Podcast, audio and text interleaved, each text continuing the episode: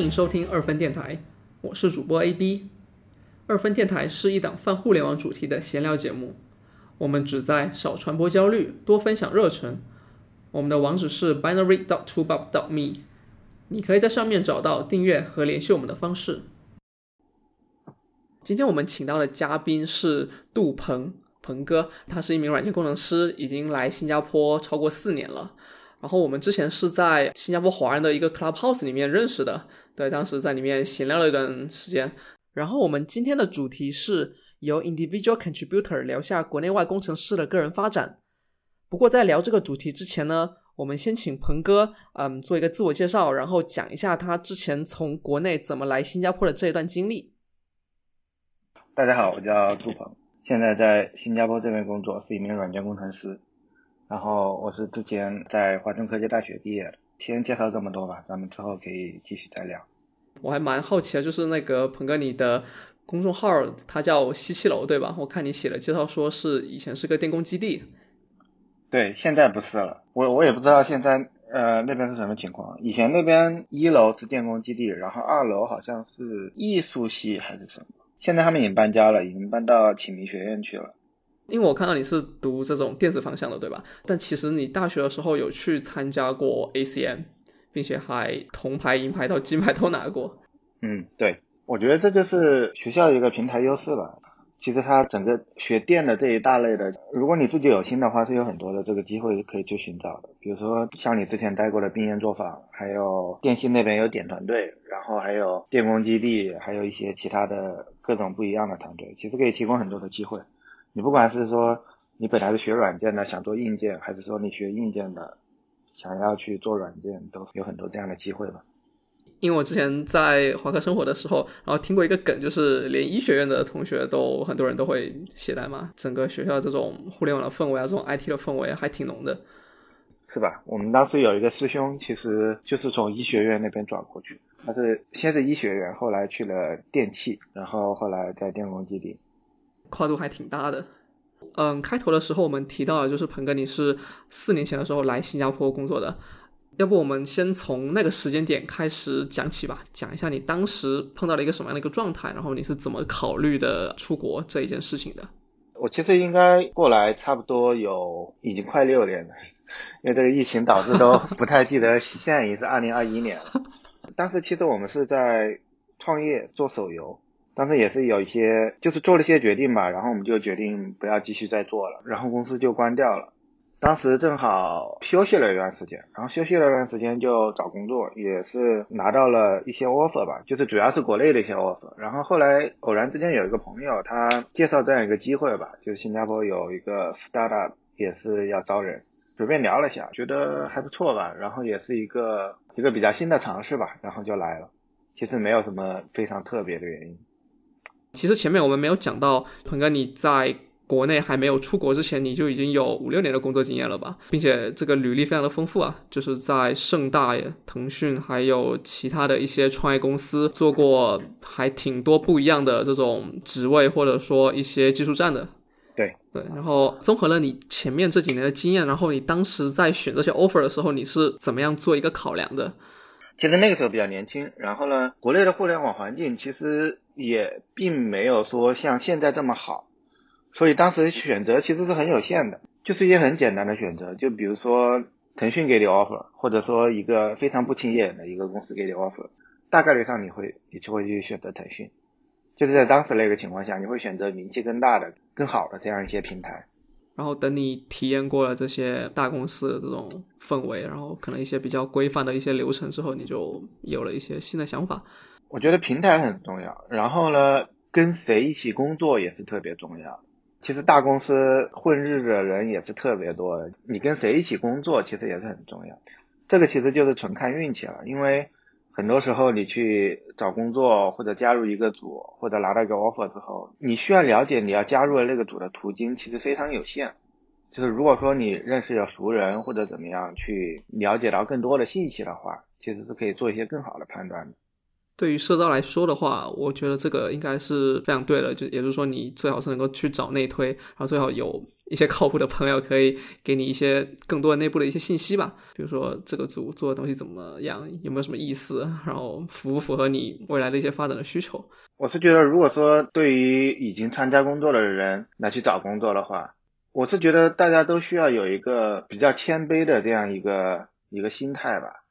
就算你现在在一个很不错的平台，在大厂里面，我是觉得没有什么觉得可以很骄傲或者觉得自己了不起的地方，因为 经历过的人都知道，大厂的人水的人真的是特别多，混日子的人。那其实有些现在没有在大厂，没有一个很好的平台，可能因为各方面的原因，在小的公司不断奋斗的话，也不需要妄自菲薄。其实你的能力比很多。可能因为侥幸在大厂工作的人，其实可能要强很多的。是你当时应该是加入了一家中资的一个创业公司，对吧？其实也不算中资，只是公司的中国人比较多，但是其实还是新加坡本地的企业。它是 NUS 孵化出来的一个项目，最开始主要是拿的政府的投资，然后后来拿了一些外部 VC 的投资。然后你当时在这个第一家公司工作的时候，体验怎么样？就特别是刚来的第一两个月。我觉得体验的话，说实话还不错吧，因为公司的中国人真的是很多，所以说你并不会感受到一个很明显的一个文化冲突。正好是公司也是比较年轻吧，也是有很多事情可以做，可以去改进。当时那个情况上来说，我觉得还是不错的吧。因为这边其实很多公司 中国人真的都特别多，所以新来的并不一定会感受到非常大的这个文化差异，应该还是挺好适应。其实这两年，因为那个 Shopee 在深圳有一个分部嘛，有一个很大的分部，然后 Grab 在北京有一个小分部，感觉国内的 IT 市场还对新加坡有不少的了解。但是我会觉得说，他们有一些局限在说，哎，新加坡好像就就两个比较大的这种公司，然后对其他的公司他们就不是很感兴趣，或者说觉得呃去 Shopee 呃我可以讲中文，这样比较方便。但是其他公司可能就找工作的时候好像就没有什么考虑在里面。我觉得这个可以理解吧，而且并不一定是一个坏的选择，因为新加坡这个市场来说也很特殊，真正发展的好的也就只有 Shopee 这一家，Grab 其实现在都感觉有一点像在走下坡路的这个感觉，加入 Shopee 应该算是一个一个不错的选择吧，毕竟有强大的资金链，然后本身上市的市场扩展做的也挺好的，就是一个正向驱动的吧，对。因为 Shopee 是上市公司嘛，S 一，它可以说是近几年最火的股票了。当然，你很多人可以说，哦，我不加入 Shopee，Shopee 那么累，那我自己去买它的股票是一样的。但其实很多人只是说说而已，你根本不会去花那么多钱去买一只股票买那么多。你如果加入 Shopee 的话，也算是一个非常好的财务上的一个投资了，因为它给股票都是按照它当前的价格给嘛。如果你正好是两年前加入的话，你已经挣到十五倍了。这种机遇其实是很难得的。当然，你现在来肯定是挣不了那么多了，因为这个市场因为这个新冠疫情的原因，其实它已经涨起来了嘛。但是整体上来说，还是非常看好 Shopee 的，不是看好 Shopee 了，就是看好整个这个 S E 这个公司。就他们的母公司叫 S E A 吗？C。对，如果是国内的人需要来新加坡找工作的话，其实新加坡的工作机会还是挺多的，就是看你自己的个人选择吧。你希望说工作确实还是稍微累一点，需要比较有挑战一点，可以选择像 Shopee 之类的这些公司。那你觉得可能需要轻松一点的话，也是有很多新加坡本地的一些公司，应该也是可以。比如说像 NTUC、Singtel 这种。对，NTUC、Singtel 还有 SP 之类的这种公司其实还挺多的。然后新加坡的外企也比较多嘛。外企的话，其实工作会稍微轻松一点了，也还是不错。讲到外企的话，鹏哥，你现在又跳走了，去了一家硅谷的这种独角兽企业，相当于是。对。你觉得在这边就是比较有潜力的这种公司，除了这种修皮之外，然后这些北美的这些外企，他们的这个发展的这个方向，因为我从我个人的感觉来说，他们在新加坡招的比较多的是偏这种 IT support。然后偏这种 data 方面的一些人才，还有一些做 marketing 的。如果说针对新加坡市场的外企来说的话，其实几个招人比较多的厂吧。第一个是 Bad Dance，Bad Dance 其实也算是外企了。对新加坡来说，虽然是中资企业，是啊 Bad Dance 招的研发是很多的。先说国内过来的吧，国内过来就有 Bad Dance 招人比较多，还有腾讯，然后 Lazada，你可以说他是阿里的，也可以说他是本地的，这都是招人比较多的。然后还有一些比较小的一些做 computer vision 的一些公司吧，我我记得好像依图在这边也有。对，依图。对，然后如果说欧美的那些公司的话，其实很多公司都有，比如说 Google 有，Facebook 有，亚马逊现在也在新加坡有，然后 Apple 也有。所谓的传统的这些比较大的这些公司都有，然后还有 Stripe 也是有，Zendesk 也是有，啊，Indeed 也是有，这种公司其实挺多的。然后银行也是有一些，像 GS 啊或者其他的一些这些比较大的银行也是在这边招很多人，UBS 之类的。对，可能因为政策比较友好吧，新加坡这边做区块链的人也挺多的。他们也是会在这边招很多人，像 Balance 啊，就是一个比较好的例子吧。然后香港那个 Crypto.com，对，其实挺多的。我之前刚过来的时候，其实也是在一家创业公司，然后干了一年，然后一年后因为公司就是经济情况有些问题，就全部都离职了，所有人就公司就解散了。当时找工作的时候，就突然间发现，哦，原来这边这个存量还是挺大的，就是一些好的公司啊，或者说一些比较有机会的公司啊。对，而且新加坡这个市场其实变化也挺大的。但是，一五年来的时候，我也我来了之后也看过这边的市场环境，并不是说我那个时候想要换工作或者怎么样，我只是比较好奇这整个这个市场怎么样，因为整个这个行业的氛围还是还是挺重要的。当时那个时候我都不确定有没有 Shopee，Shopee 可能才刚开始做，只是有 Garilla 比较出名，然后呢，Grab 也还是挺小的。其实当时来说，并没有觉得新加坡有一个。特别突出的一个公司，就比如说那个时候说要去要去 Grab 或者说去 Shopee 之类的这样公司，个人并不会觉得哇这是一个非常让人激动的一个机会吧。就现在来看的话，其实虽然他们现在发展的很好，然后主要是说机会这个问题，新加坡这边的机会现在真的是特别多了。因为疫情，然后新加坡其实走了一批人，所以其实现在缺人的这个情况还挺明显的。我感觉今年年底开始，应该整个市场就又慢慢的会动起来了，活跃起来。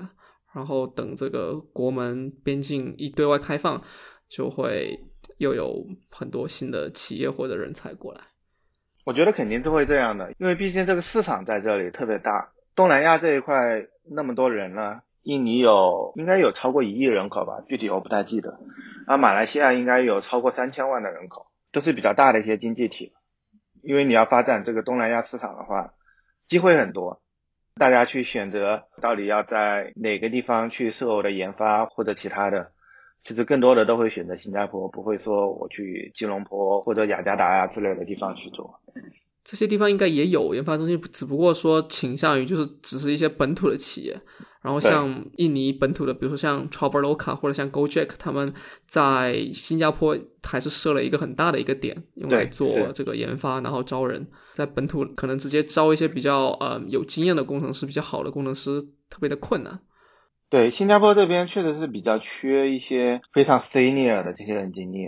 因为这边的市场跟国内比起来，确实是区别还挺大的。他们希望说把研发或者市场或者产品经理之类的一些职位放在东南亚本地，也就是放在新加坡这边。然后他这边要招人，这边的人才库其实没有那么大，因为他没有像国内比较成熟的像百度啊、腾讯啊、阿里啊之类的这种公司，然后培养了非常多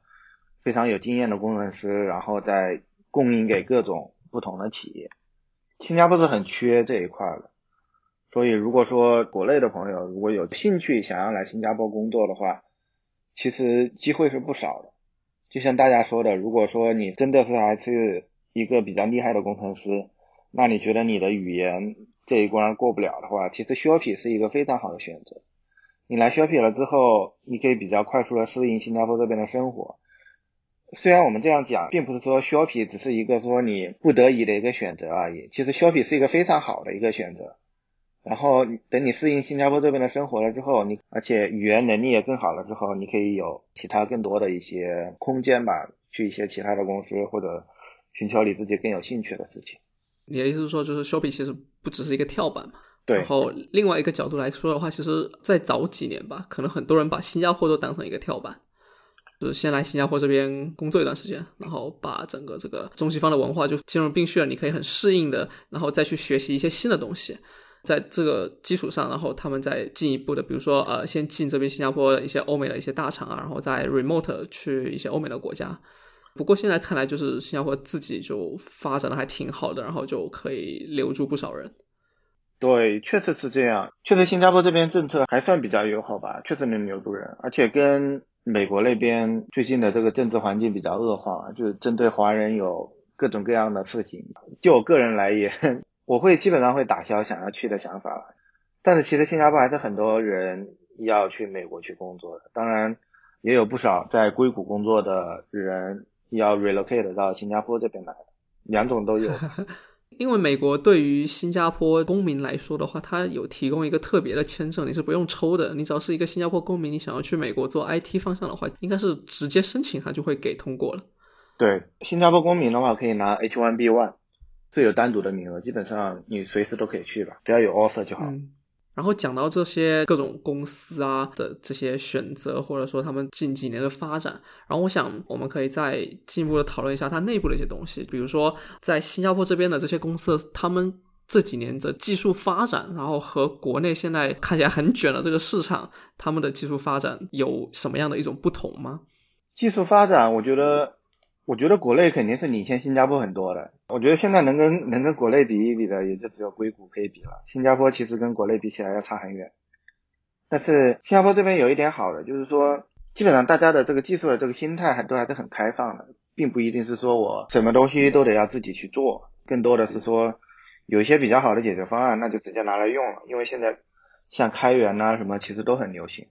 然后另外就是现在也是进入这个云计算的这个时代嘛。基本上大多数的公司都是用 AWS 或者 Google Cloud 之类的一些，对真的非常这个 hardcore 的这个技术的要求会降低吧。这个可能也是侧面就说明说，呃，你如果在国内可能已经有一种很好的技术沉淀之后，你来新加坡这边其实是有一种优势的，对吧？对，可以这样说。我是觉得我之前在国内工作的这些经验来说，其实还是还是挺有用的吧，接触到的那些东西。然后这边其实就会做的比较多的，就是更快的去拿出这个方案去占领这个市场，因为这边还是一片蓝海嘛。对，但是如果说。大家是要加入像 Shopee 啊之类的这样一些公司，因为它的业务场景不一样嘛，它的用户量啊，还有它所要处理的流量也都是很大的，应该也是会有很多的技术挑战可以让自己去提升的。哎，我很好奇，就是鹏哥，你现在在公司里面是做一个什么样的一种角色呢？我我现在还是做 IC，跟听众解释一下，就是 individual contributor，就是一种还是在一线写代码的这种工程师吧，相当于是。对对。整个加起来，你已经有超过十年的这个工作经验了。在现在就是三十几岁的这种阶段，然后去做 IC 的话，跟做 manager 的这这个区别，你觉得在哪里啊？就是因为国外的话，现在还没有像国内那种三十五岁的这种焦虑嘛？会不会嗯，做 IC，比如说呃，收入啊、地位啊这种话语权啊，会比 manager 差一些？我觉得这可能是跟公司比较相关的一个东西。就我个人目前的体验来讲。其实我并不会觉得什么区别，因为不管你是 IC 还是 Manager，其实都只是一种工作而已，只不过说大家的工作职责不一样，并没有说 Manager 就会比 IC 更高一些这样一种非常传统的这个看法，只不过说大家侧重的这个工作的重心不太一样，这也是国外相对国内职场一个更包容更好的一个地方吧。在国内来讲，好像就是我不去做 manager，不去做 director，就好像是一个比较失败的这样一个职业的这种感觉。因为从这个文化上来讲，大家从小的文化就是说，哇，要当官要怎么样？即使是大家在做的是所谓的比较前沿的互联网行业，其实还是会有很多潜移默化的这样一种感觉。而且在国内来说，你作为 IC 的话，很多事情你是推不动的。什么事情大家都让你去找 manager、找 director。其实，在国外，至少在我们公司是不会有这些事情的吧？我想再进一步换一个问法，在国内的话，因为这种想法有些传统嘛，就你刚刚提到的。但是，其实，在国外，他们会很经常讲一个词叫 leadership。然后，这个 leadership 它是在各个 level，就是你从 junior 开始，然后他就会要求你去培养这些东西。当你比如说有过十年的工作经验之后，它分化成了 IC 跟 manager 之后，大家还是会有对你这个 leadership 上面的这种要求。你每年的年终总结上面都要体现出这个东西。你觉得这个东西你是怎么样去理解，然后怎么样作为一个 IC 去实践这个东西？这是一个好问题，这是一个非常大的概念上的区别。你是一个 IC，你不是个 manager，但是并不代表说你不是一个 leader。对，所有人都需要去做一个 leader。你不是说你要去做一个 manager，做 manager 的可能所有的人都需要向我汇报，我去帮大家去安排资源，去帮大家去做一些可能沟通上、协调上的一些事情，这是我需要去做的事情。然后我需要关注大家的状态啊，这个人他最近怎么样，或者那个人他表现很好，我需要去做一些什么可以去让他的表现更好，关注的是这样的事情。然后作为 IC，你是不需要关注那方面的事情，但是你也需要体验你的 leadership，就是你怎么去领导这个项目，你怎么去从技术上去领导你们组里面其他的人，或者说不是同一个组、不是同一个 org 的人，你怎么去领导他们？就是从技术上去领导他们了，不是说你说的我要向你 report 那种领导。可能讲法不一样，但是我们的理解其实是一致的。也就是说，leadership 这个东西，它其实更多的是要体现在你这个专业能力上面的。然后 manager 的话会加更多一些 people ops 的东西，可以这样理解吧？你不能认为你做一个 IC，其实你就只是管你自己的那个东西，那个理解是很不对的。那样是一个非常非常 junior engineer 的一个想法，因为你做 IC，你也是需要有你的些，你也是需要去领导这个项目，或者说领导其他的人，只不过说你不需要为那一个人的 performance 去负责而已，你还是需要想方设法的为。更多 junior 的 engineer 提供各种技术上的帮助或者之类的，从技术上体验你的 leadership，并不是说去管人啊这这一块。国内的话，其实你去做 IC 和你去做 manager director，你的收入的区别很大。但是在国外的话，这个区别就会比较小一点，因为 IC 的责任跟国内所谓的 IC 的责任定义区别特别大。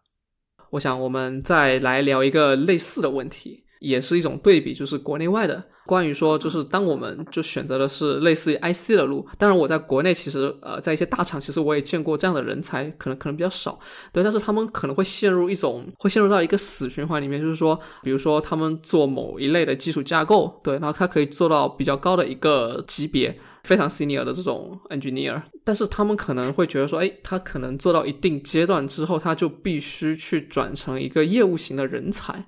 对，因为他觉得说他在这个方面可能很难，就是一直保持的这种领先地位，或者说某一个东西他可能已经做到了他们在这个集团里面的一个顶点了，然后他就会想要去有一种变通，然后去换一个方向去做这种业务。在新加坡这边的话，因为我们刚刚也提到说，除了可能像 Shopee 这种公司会有一些自己的复杂的像云计算的部门、来基础架构的部门，其他公司可能相对来说会少一些。作为一个技术人，然后作为一个 IC，然后你在这个方面你怎么样去规划自己的发展？这是一个很好的问题啊！我觉得这也是确实很多人一直在心里面存在的一个偏见吧。大家会觉得哇，我我去做基础架构，然后我去做。特别高精尖的东西，我把这个机器单胎可以支持的输入库变成 one million per second request，就会觉得 哇，做这个的人特别厉害，特别高大上。而我去做其他的产品，比如说我去做 QQ 空间，我去做其他的东西，哦，好像觉得哦，好像就心里面会有一种低人一等的那种感觉，就觉得哇，我这个做的好像不是一个什么技术上非常 sexy 的一个东西。其实个人感觉啊，就是这是一个非常错误的一个想法。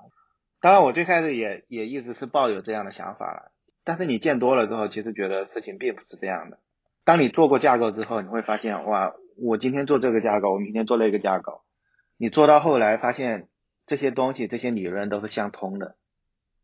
然后呢，你会觉得，哇，确实我做到后来很难再去往上面去突破了，很快的就会遇到瓶颈，或者说你会觉得，哇，这个事情做起来其实还挺无聊的。为什么跟我两年前、三年前做的这个项目？差别好像并没有特别大，这种感觉。其实所谓的你去做 QQ 空间或者说其他的产品也好，所谓的叫 Product Engineer 之类的这一种，其实我觉得也是一个非常不错的一个经历吧，并不是说觉得做这个的工作的人就比做架构的要低人一等或者怎么样。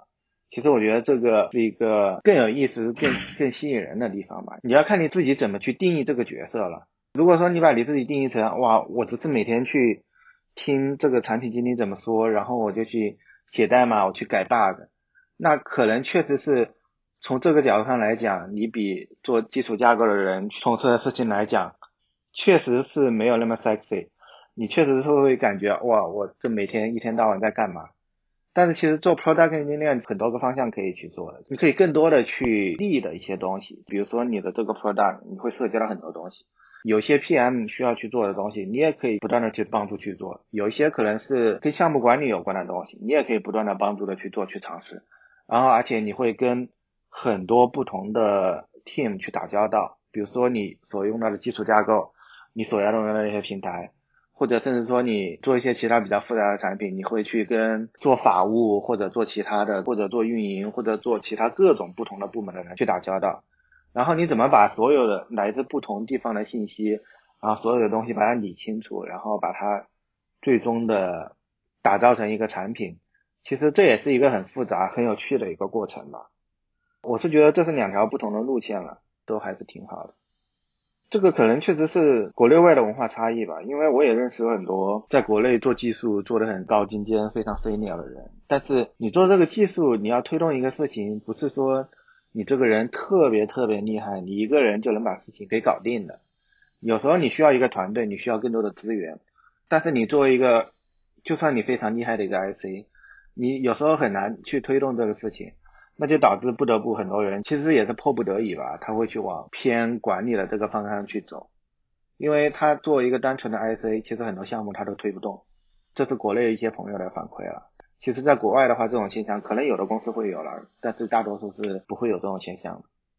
对，就是最后这一点的补充，就是文化上面的一点一点差异吧，然后导致说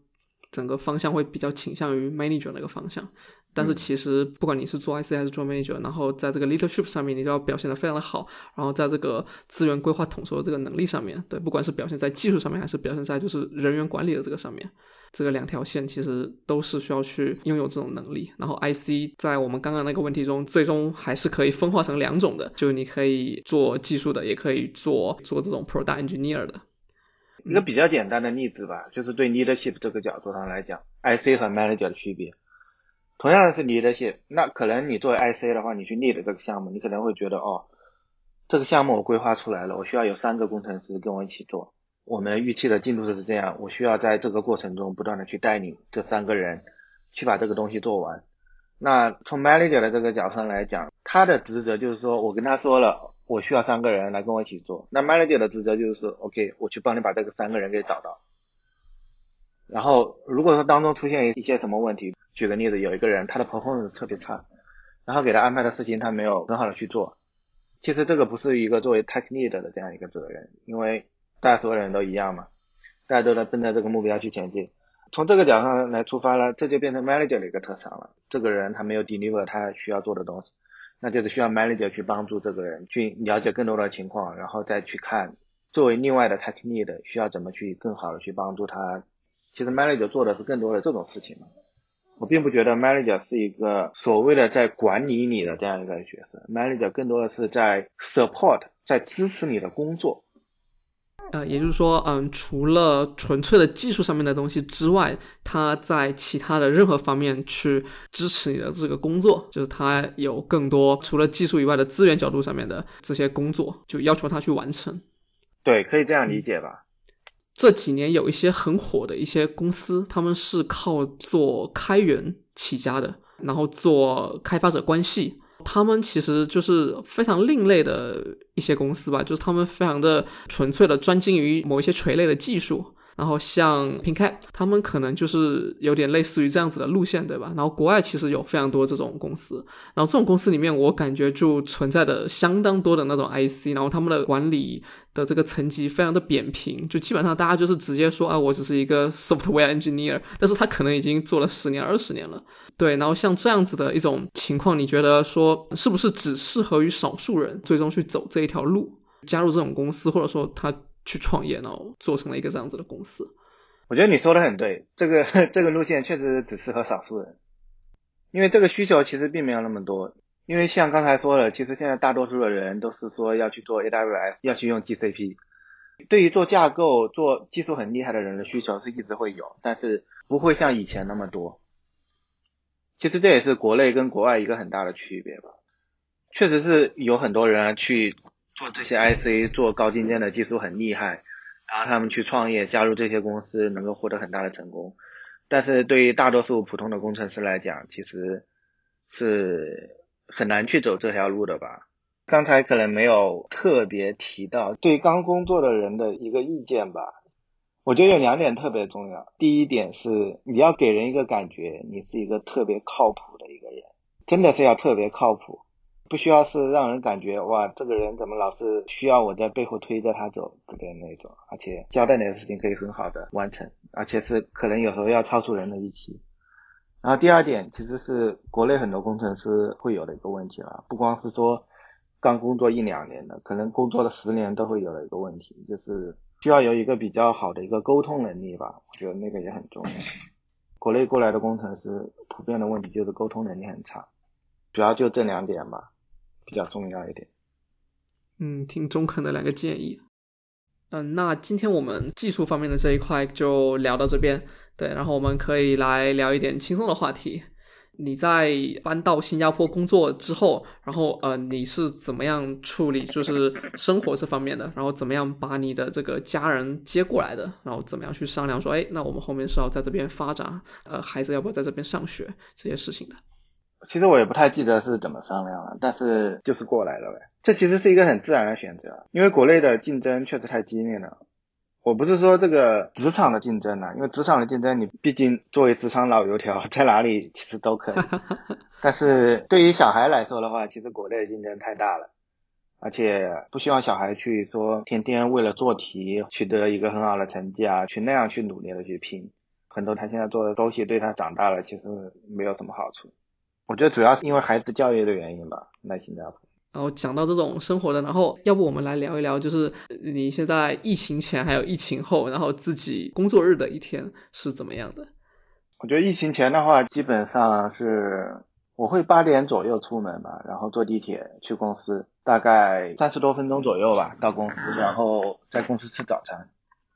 吃完早餐，然后可能大概九点一十到九点三十之间吧就开始工作了。我可能基本上会到十二点半吧，十二点半的时候就会去吃饭。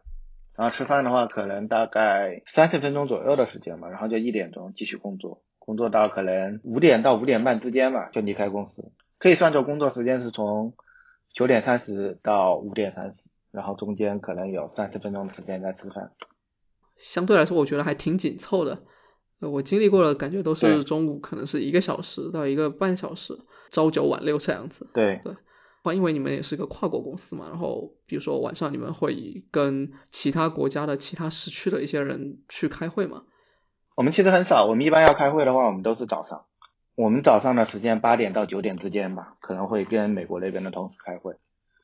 但是我们很少有晚上的那个会议。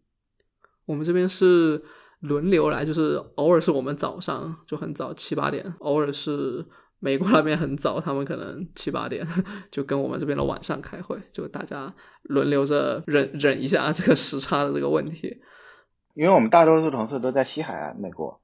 所以我们早上八九点的时候，他们可能是五点到六点吧之间。虽然他们五点钟已经下班了，但是有时候为了开会，他们也也是愿意会多等一下。嗯，疫情后的这个情况现在是怎么样？就是你现在还在家里啊，work from home 吗？对我们今年都不需要回办公室。疫情后在家里工作的话，肯定工作效率没有在办公室那么高了，因为你不会有那么紧凑的一个工作环境嘛。但是工作时长会更长一些，因为你电脑本来就是开着，在家里一直没关，那可能到时候晚上吃完晚饭，你可能有点事，你还是会继续去做一下。但是在疫情前的话，基本上至少对我来说了，是不会发生这种事情。我一般回家了都不会开公司的电脑。真的整体 focus 集中精力工作的时间，可能跟疫情前是差不多的吧，但是其实拖的时间会久一点。